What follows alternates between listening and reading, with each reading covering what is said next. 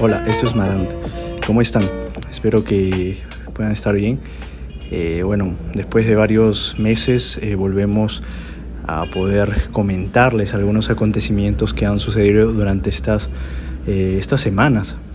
Y, bueno, nuevamente conectándonos para poder conversar y, de una otra manera explicar y entender juntos un poco más sobre estos, estas nuevas innovaciones que están surgiendo y, y nuevas adquisiciones eh, de, estas, eh, de estos programas, de estas eh, aplicaciones que, que, usualmente nosotros utilizamos diariamente en nuestros dispositivos móviles, en las computadoras y, en todo lo que corresponde a, dentro de nuestro trabajo. sé que este, esta, estas últimas semanas no hemos podido, bueno, estos últimos meses no hemos podido conversar, pero el día de hoy me gustaría compartirles un poco más sobre eh, estas noticias, estas nuevas adquisiciones que han surgido eh, con respecto a aplicaciones que seguramente muchos de nosotros no hemos utilizado y me incluyo porque recién lo he podido utilizar esta semana, alguna de estas aplicaciones. Y, bueno, y comentar que, cómo va el desarrollo de estas aplicaciones. ¿no? Eh, también si son eh, accesibles o no, valen la pena o no. Entonces quédate conmigo, vamos a conversar estas nuevas New Short que tenemos el día de hoy.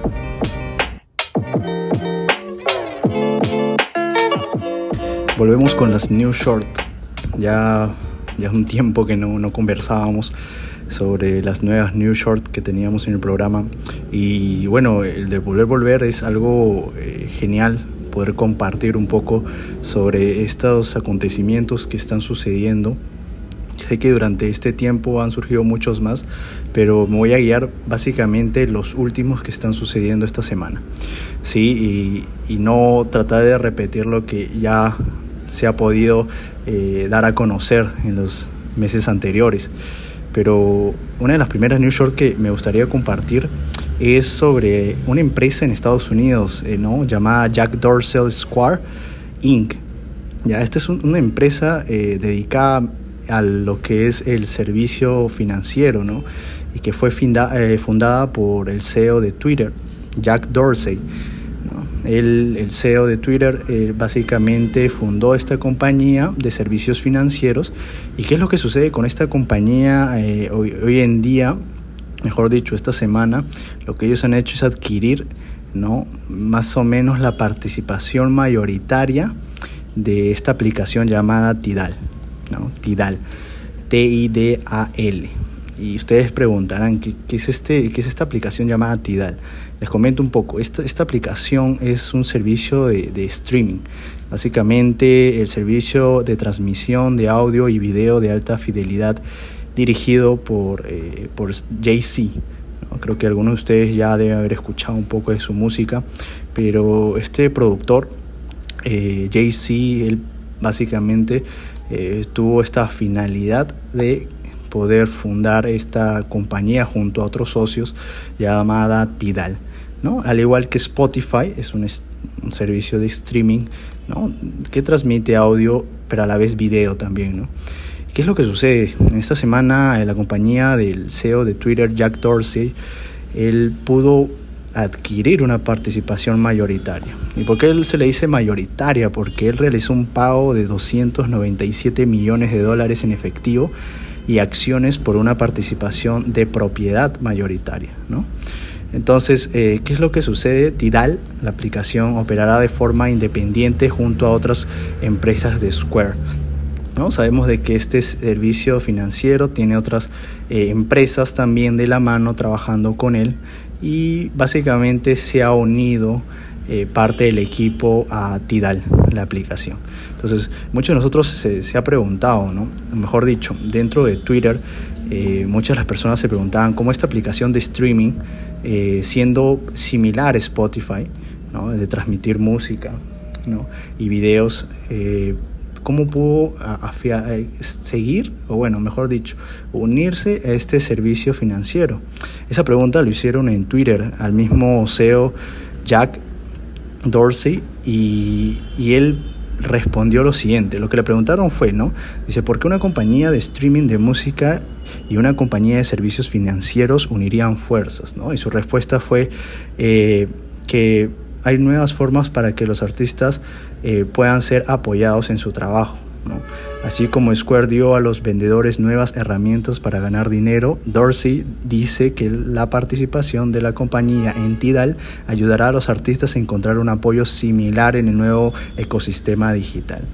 En otras palabras, va, a ayudar un poco a, los artistas que quieran eh, lanzar su música, eh, poder tener este servicio financiero para me imagino poder costear estos gastos de, de streamer, ya que eh, no es nada barato el de colocar una música dentro de, un servicio streamer dedicado a, la música directamente, ¿no? como es Spotify, eh, Apple Music y así muchas otras. Y Tidal quiere hacer eso, ¿no? quiere, eh, se está uniendo básicamente a, la empresa de Jack Dorsey. Entonces, él la visión de él más que todo es poder ayudar a los artistas a que puedan tener ese servicio financiero para que puedan, por medio de esta plataforma streaming, eh, anunciar su música y, sacar básicamente lo último que ellos están presentando en lo que corresponde a lo que es música. Entonces, e, eso es lo interesante de que una empresa tan grande ¿no? esté pagando esa suma cantidad ah, por una aplicación, por adquirir eh, mayormente la participación mayoritaria, como hemos dicho, de, acciones dentro de esta aplicación. Voy a hablarles un poco sobre Tidal, esta aplicación que es similar, básicamente es casi lo mismo que Spotify, ¿no? transmite música. Ellos crean, eh, ellos tratan de resaltar mucho el tema de calidad de sonido, que sí, sí podemos, eh, puede diferenciar eso, porque cuando tú entras a la aplicación te da, eh, te da 30 días gratis para poder escuchar las músicas y luego, eh, luego los 30 días de prueba, como Spotify, igualmente realizas un pago mensual o anual si deseas. ¿no? Y, bueno, un poco de la historia de Tidal, de esta aplicación, eh, que fue fundada en Noruega en el 2014, ¿no? antes de ser comprada por eh, algunos artistas que eran liderados por Jay-Z. ¿No? Esta aplicación fue comprada en aquel entonces por 56 millones de dólares. ¿no? Y estos artistas propietarios, eh, dentro de ellos se encontraba eh, Coldplay, Rihanna, Daft Punk, ahora último que se han separado, y Madonna. Y este grupo estaba liderado por Jay-Z. Entonces este productor eh, habló con estos eh, accionistas, porque era un grupo de accionistas, dentro de los cuales ya mencioné a los artistas, pagaron esta suma de 56 millones de dólares, en aquel entonces, en 2014. ¿no? Y desde entonces han tratado de poder incluir Tidal eh, como uno de los mejores servicios de streaming, ¿no? de gran tecnología, prometiendo a los fans audio de alta calidad y, y contexto exclusivo. ¿no? En otras palabras, el contenido dentro de esta aplicación iba a ser totalmente exclusiva y prometía muchas otras cosas que sé que los eh, lo que básicamente dan este servicio de streaming prometen. Y sabemos de que Spotify hoy en día ya es básicamente mucho más grande, tiene millones de usuarios, eh, pero algo, algo que he podido leer con respecto a esta aplicación y sí, sí me pareció interesante de que eh, una vez eh, hecha la compra de esta aplicación ah, de Noruega, ¿no? en el 2014, eh, básicamente no tuvo muchos, muchas oportunidades en poder destacar. ¿no?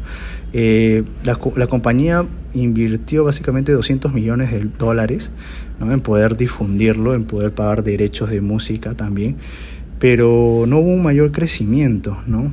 Eh, llegó básicamente a 3 millones de clientes de pago eh, a comparación de los 20 millones de Spotify ¿no? en el 2017. Entonces no era el número que ellos esperaban. No vemos que Spotify se los llevó de encuentro, más del, más del doble al triple.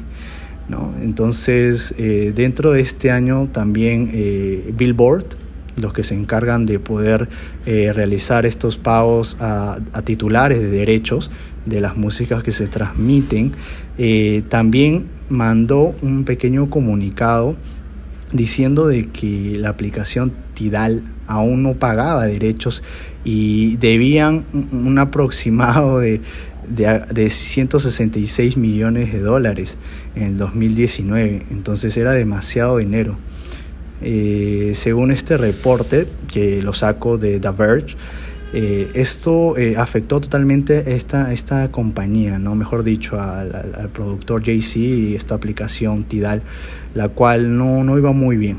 ¿no? Y ahora que ha sido comprado en este año por el grupo o la empresa del CEO de Twitter, Jack Dorsey, básicamente ahora es propiedad del servicio financiero de Square Inc espero que puedan tener una buena oportunidad, ¿no? Ya que ellos están invirtiendo, como les digo, 297 millones han pagado para que pueda nuevamente salir a la luz. Y como lo dijo Dorsey, el CEO de Twitter, eh, ellos lo que quieren es que este servicio financiero pueda apoyar a nuevos artistas o actuales artistas de la música para que ellos puedan sacar un mejor contenido dentro de esta aplicación llamada Tidal. Entonces, eh, ojalá que lo puedan hacer, lo puedan lograr, ya que hoy en día sabemos que Spotify es el número uno en lo que es servicio de streamer de audio y, en lo que respecta a la música. Y creo que más allá de ellos viene Apple Music y muchas otras más. Que, también, al igual que ellos, tratan de, llegar y entrar a la competencia. ¿no? Sabemos que a Tidal no le fue muy bien eh, desde aquel entonces por su adquisición, pero eh, sabemos de que gracias a esta, esta nueva adquisición, o bueno, esta afiliación que tiene ahora por parte de Square Inc., eh, ya van a poder pagar sus deudas y van a poder tener una visión mucho más amplia. ¿no? Entonces, eh, con respecto a este acuerdo, JC se unirá a la junta directiva de Square ¿no? y desde el principio, lo que dice Jay-Z, dice que desde el principio que Tidal era algo más que, un que solo transmitir música. Eh, él trató de que pueda ser un contenido muy exclusivo para las personas. ¿no? Entonces, un poco más de esa visión que él tiene no lo ha podido aún concretar, pero según el comunicado de The Verge, sabemos de que eh, él junto a, Jack Dorsey tienen una visión complementaria para que puedan tener un plan estratégico para llevarlo así a que sea una mejor aplicación. Eh, solo para comentarles, eh, esta semana pude bajarlo Tidal como aplicación y no es igual a Spotify. Spotify primeramente tú escuchas la música, puedes escuchar la música gratis, no de manera como tú quieras escoger, ustedes saben que es aleatorio, pero en el caso de Tidal no puedes escuchar ni una música, a menos que pagues, ahí recién puedes reproducir la música. En cambio, este, este beneficio de música gratis eh, te lo da Spotify, ¿no? Música gratis alternativa, ¿no? Eh, mejor dicho, eh, música que, que tú no escoges, pero está ahí.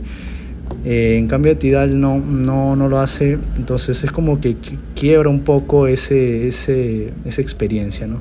Sí, tienes los 30 días gratis, en las cuales luego los 30 días se cobra la suscripción, pero eh, es, me parece similar a Spotify, ya que la música, al igual que Spotify, es muy buena, solo que en Tidal lo ves un ecosistema mucho más organizado, ¿no? el tú escoger tu música, tu álbum.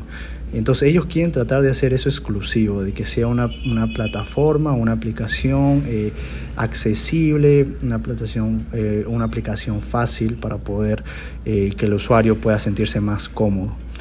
¿Lo logrará? Esperemos que sí, ya que se, se realizó una inversión y de acá a algunos meses vamos a ver cómo van los cambios en esta aplicación. Si aún no te lo has bajado Tidal, trata de bajarlo, pruébalo, a ver qué te parece. Usa los 30 días gratis, que es muy bueno.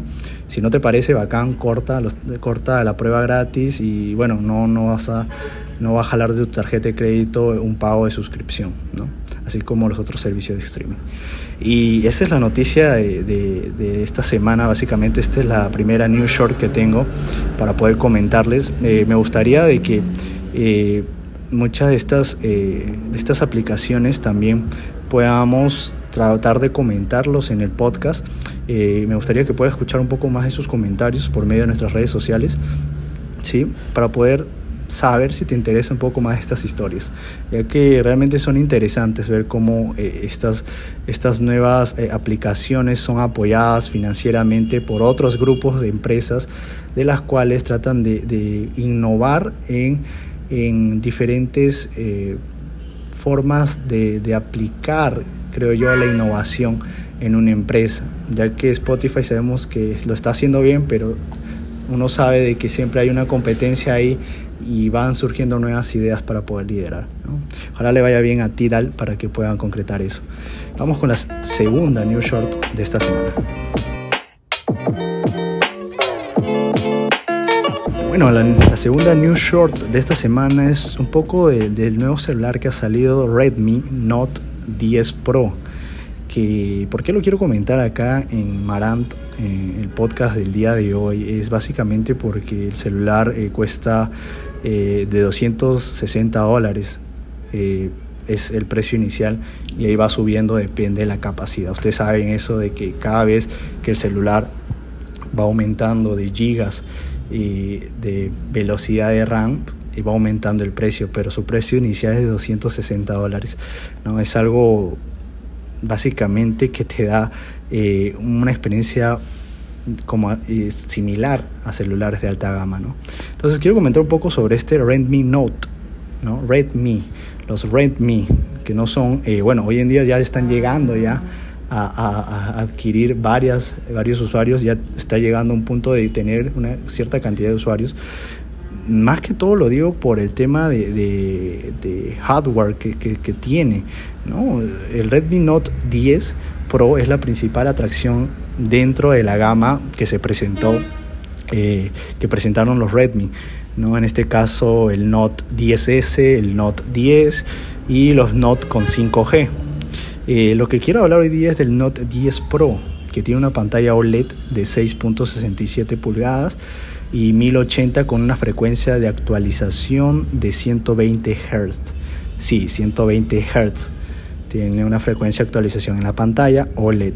Entonces, si ves, a partir de, este momento, casi este tipo de celulares ya cuentan con, con hardware de alta gama, ¿no? Eh, igual que el iPhone, el iPhone 12, al igual que el Xiaomi 11 Pro y los Samsung.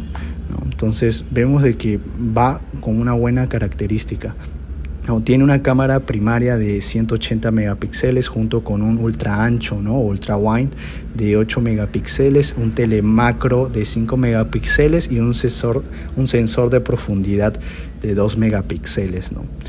Entonces vemos un poco cómo ya las cámaras eh, en tema de píxeles van aumentando, ya no se quedan ni en 10 ni en 12 y ya vemos de que ya no solo viene ya con una sola cámara, sino ya incluyen mucho más de dos cámaras.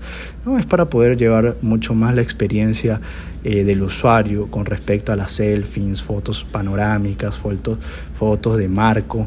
Entonces ya muchos de estos usuarios, y, me incluyo, eh, ya solicitan mucho más avance en lo que es la cámara dentro del celular. Ya hoy en día no vemos un celular con simplemente una cámara, sino la cámara eh, ya uno es más técnico me parece que antiguamente eh, creo que muchos no pensábamos mucho en los píxeles o, tal vez en que si podría haber eh, ultra ancho o no. Entonces hoy en día al tener esos beneficios, esa innovación, ya el usuario adquiere eh, la, mejor dicho, el usuario pide que eso pueda ser incluido en muchos de los dispositivos de celulares de, gama alta.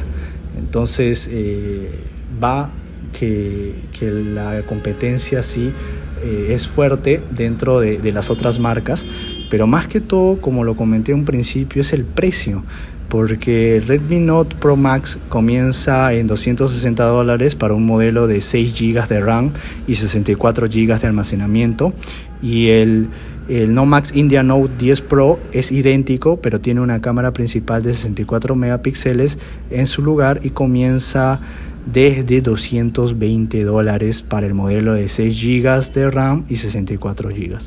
Recuerden, estoy hablando del Redmi Note 10 Pro Max y el otro es el No Max Indian Note 10 Pro. ¿Sí? Son dos modelos diferentes que el primero comienza de 260 dólares y el segundo 220 dólares para un modelo de 6 GB de RAM con 64 GB de almacenamiento. ¿sí? Eh, similar a, un iPhone, el iPhone 13, que te cuesta creo eh, tres veces más por ahí. Eh, y es súper cómodo porque tiene una pantalla de 120 Hz y OLED entonces, eh, dentro del mercado es muy competitivo y, es muy atractivo el hecho de poder tener esas características, como les menciono. ¿no? El público es ahora mucho más exigente, el usuario, eh, de lo que era antes. Entonces, eh, sí quería comentar esto en esta segunda news short, un poco del Redmi Note 10 Pro y del precio, que aún no va a llegar en Latinoamérica. Sí, seguramente a, a mitades de año vendrán, no tengo esa información, pero sí les comento que si por, por allá, por donde se está eh, anunciando o ya se está a punto de vender durante esta semana, eh, están en esos precios, eh, acá obviamente con impuestos y todos aquí en Perú va a costar un poco más, pero a comparado de otros celulares está dentro del mercado, ¿no? está dentro compitiendo en lo que es calidad y precio.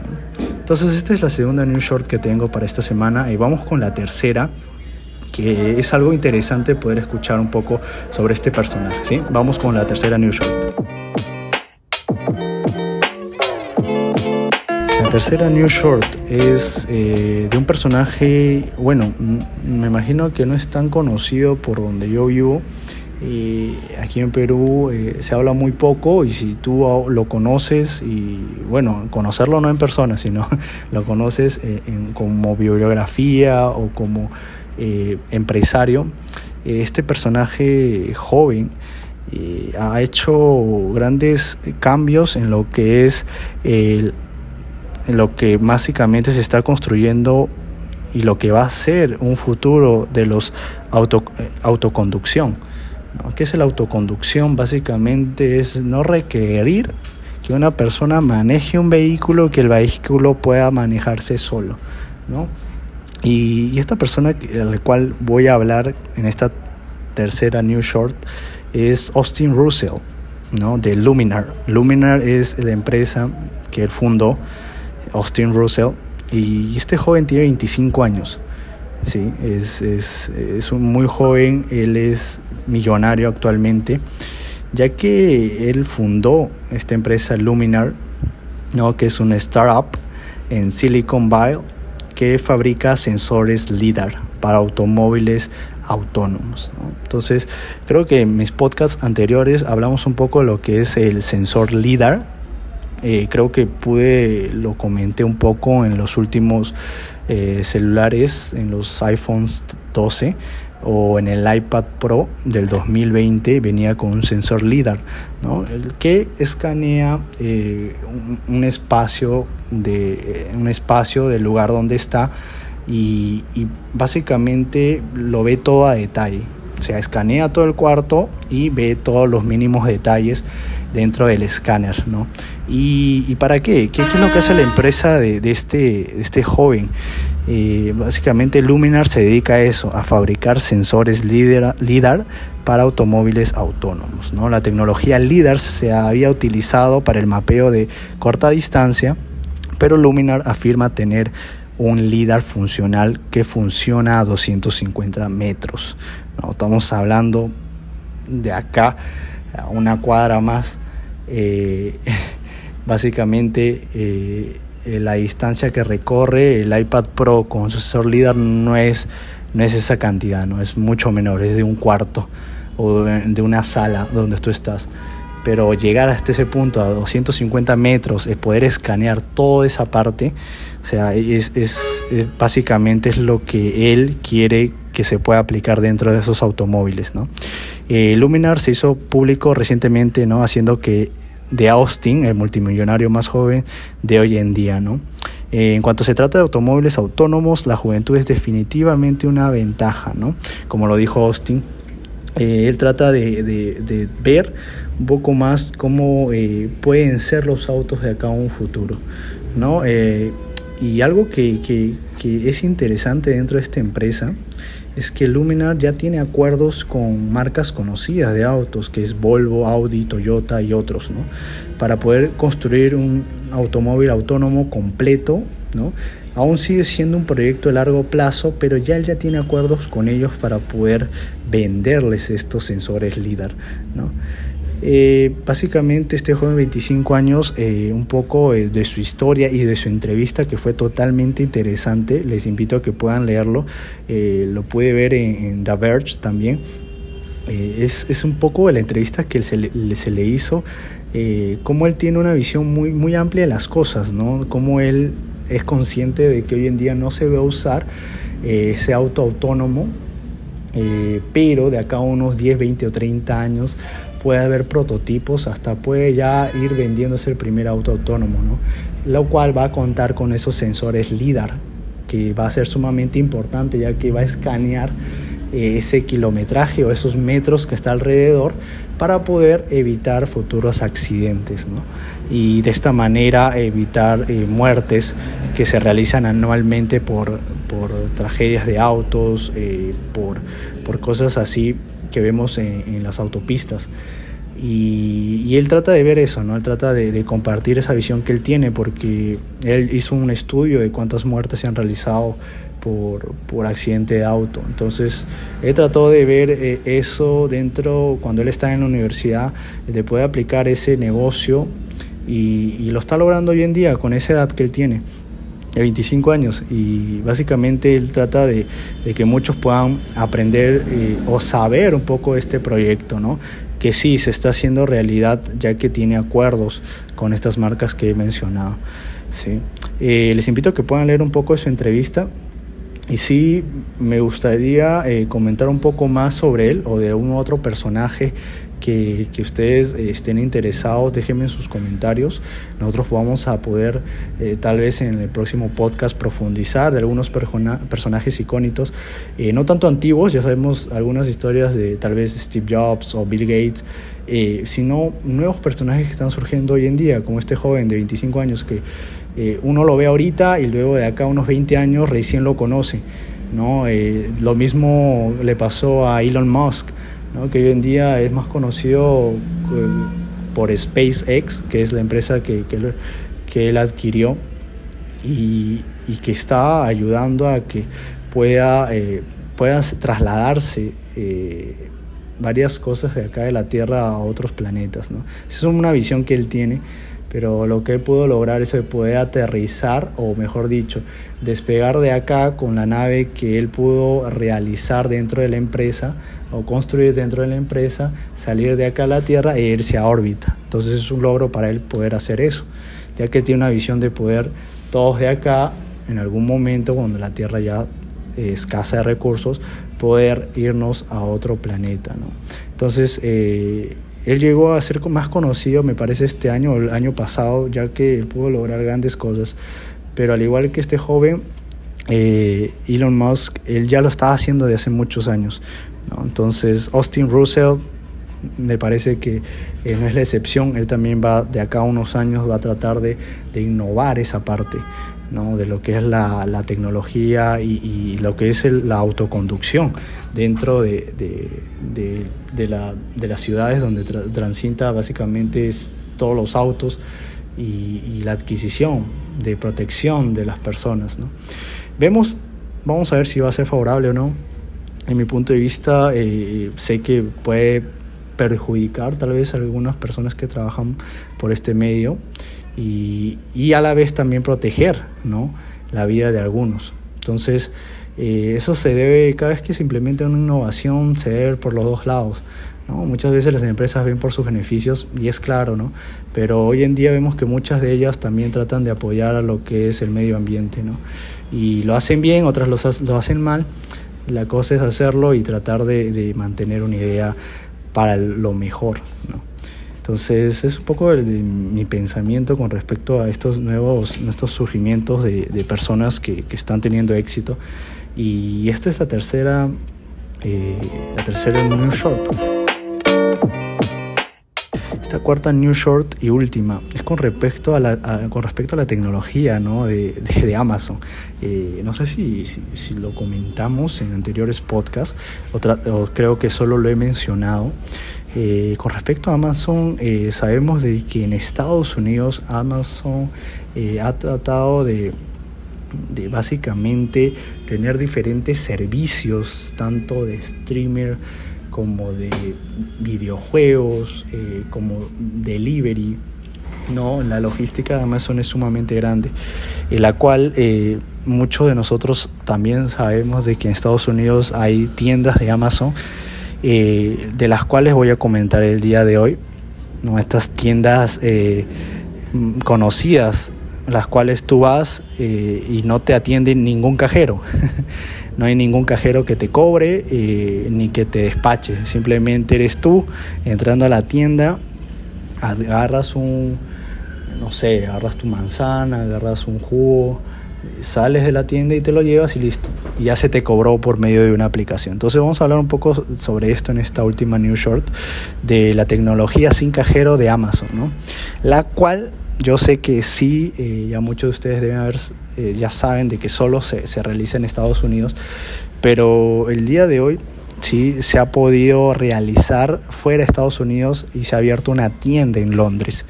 ¿no? ¿Esto qué quiere decir? De que ya se está implementando eh, nuevas, se está como que arriesgando la empresa a implementar esta nueva innovación no fuera de su país no de origen. Eh, esto, esto, es, esto es bueno ya que no solo Amazon, sino me parece que muchas de las otras empresas, eh, competencias a lo que es el rubro de, mercados, eh, pequeñas centros comerciales, ¿no? De este rubro, puedan también implementar en un futuro, ¿no? Pero, ¿por qué no lo hacen? ¿No? seguramente en Estados Unidos, yo que sepa, no hay aún a menos que Amazon es lo único que, he visto y he podido leer que implementa eso, ya que usa una tecnología muy avanzada y, es una inversión bien fuerte en esa tienda, para, en cada tienda que tiene en Estados Unidos. Entonces, eh, la primera tienda, como les digo, eh, de, en Estados Unidos, ¿sí? Eh, lo abrieron y lo llamaron Just Walk Out, ¿no? Just Walk Out, creo que es solo camina o solo camina afuera. Y de esta manera lo llamaron para que puedas solo entrar a la tienda, agarrar tus cosas, salir y listo, ya se te cobró, ¿no? Eh, vamos a hablar un poco sobre esto. La tienda utiliza la tecnología Just Walk Out, como justo como lo comenté, eh, que permite a los clientes recoger artículos de los estantes y sacarlos de la tienda sin tener que parar y pagar a un cajero. ¿no? La facturación se maneja automáticamente, pero requiere que los clientes analicen su aplicación de Amazon para ingresar. O mejor dicho, descárgate en tu aplicación de tu celular, regístrate, registra una tarjeta de crédito o débito dentro de esa aplicación también. Y una vez que hagas hecho eso, entras a la tienda y hay como unas, unas maquinitas para poder ingresar donde tú colocas tu celular y se abre como si fuera eh, cochera de auto. Se levanta esa, esa parte verde eh, que te bloquea el paso, se libera y tú ingresas a la tienda. Pero una vez hecho, una vez de, después de haberte bajado la aplicación, afiliado tu tarjeta y todo eso, recién vas a poder entrar de esa manera. ¿no? Entonces, esta tecnología, ¿qué es lo que utiliza? Dentro de la tienda, en la parte del techo, hay diferentes paneles ¿no? Y cámaras de seguridad, demasiadas cámaras, no tanto de seguridad, mejor dicho, son cámaras pequeñas, la cual eh, tienen un sensor que reconocen qué persona está entrando, ¿no? Y, reconoce a la persona dentro de la aplicación y una vez que la persona agarra de un stand, ¿no? De comida eh, tal producto, es, esa cámara escanea también el producto que se está llevando como les digo, hay diferentes, hay infinidades de cámaras ahí donde te ven de diferentes ángulos qué, qué producto estás llevándote y, de esa manera ellos te cobran. ¿No? Entonces de esa manera eh, funciona un poco este, este proceso, esta experiencia de poder ir a comprar a estas tiendas, ¿no? Recordemos que la primera tienda se llamó Go de Amazon, fue en Seattle en el 2016, fue la primera tienda que abrió y hoy en día ya tiene más de dos docenas de tiendas de Amazon Go en Estados Unidos. ¿no? Eh, ahora último, el año pasado, en el 2020, se extendió, o bueno, mejor dicho, se reaperturó una tienda eh, de comestible llamada Amazon Go Grocery, donde haces, eh, tienes la misma experiencia, es la misma, el mismo procedimiento, no hay cajeros, pero acá ya no solo venden productos de primera necesidad, ¿no? O tal vez o alimentos, sino eh, comidas, comidas preparadas, ya, platos eh, preparados. ¿No? Y hay, como niveles, ¿no? Hay comidas de platos calientes y platos fríos, ¿no? Comida congelada, mejor dicho, o comida que aún se ha sido preparado en el día y tú puedes agarrarlo, llevártelo y las cámaras escanean cuál te está llevando y al toque te llega tu recibo por medio de la aplicación. Entonces, este Amazon Go Grocery es lo que ha llegado recién el año pasado, se ha implementado estas nuevas tiendas, ya que Amazon Go ya había pero este Amazon Go Grocery se ha implementado el año pasado, lo cual ya va un poco más ya de solo comprar un producto, eh, lo cual vas a consumir, sino ya es un alimento, tal vez tu almuerzo, tu cena, ¿no? o tu desayuno, agarras ahí y te lo llevas. ¿no? Y, es algo que, Amazon está logrando dentro de Estados Unidos, que el día de hoy eh, pudo abrirse la primera tienda en Londres. ¿no? Entonces, es algo muy bueno ya que está saliendo dentro de su lugar, de su país nativo donde nació eh, este Amazon Go, ¿no? Pero en Londres no, no lo llaman de esta manera, lo han llamado Amazon Fresh, ¿no? Eh, es una tienda sin cajeros también, al igual que Amazon Go, ¿no? Y tratan de poder de que dentro de, del país o de la tienda los, los, los, ciudadanos de Londres puedan tener esa experiencia al igual que en Estados Unidos. ¿no? Entonces es, es, un sistema muy, muy interesante el de poder saber esto, ya que muchas otras empresas puedan realizarlo también de la misma manera. Eh, el día, hasta el día de hoy solo sé que Amazon lo está haciendo. No sé si va a llegar a Latinoamérica. Sabemos que acá es sumamente diferente a que Estados Unidos, Europa. Y bueno, básicamente donde yo vivo es a veces un poco, eh, eh, se podría decir, eh, da miedo de poder dejar todo eso a la mano, ¿no? Un poco de inseguridad. Y, y aún teniendo esas cámaras a veces da desconfianza. Entonces no, no tenemos aún ese, ese, tipo de apoyo con respecto a esa libertad, el de poder ir y poder coger las cosas como en Estados Unidos o en este caso en Londres, ¿no? en esta ciudad donde se han, se han colocado estas tiendas. ¿no? Eh, vemos que Amazon está creciendo de esta manera y es una innovación muy grande con respecto a lo que, a lo que es el, el autoservicio, ¿no?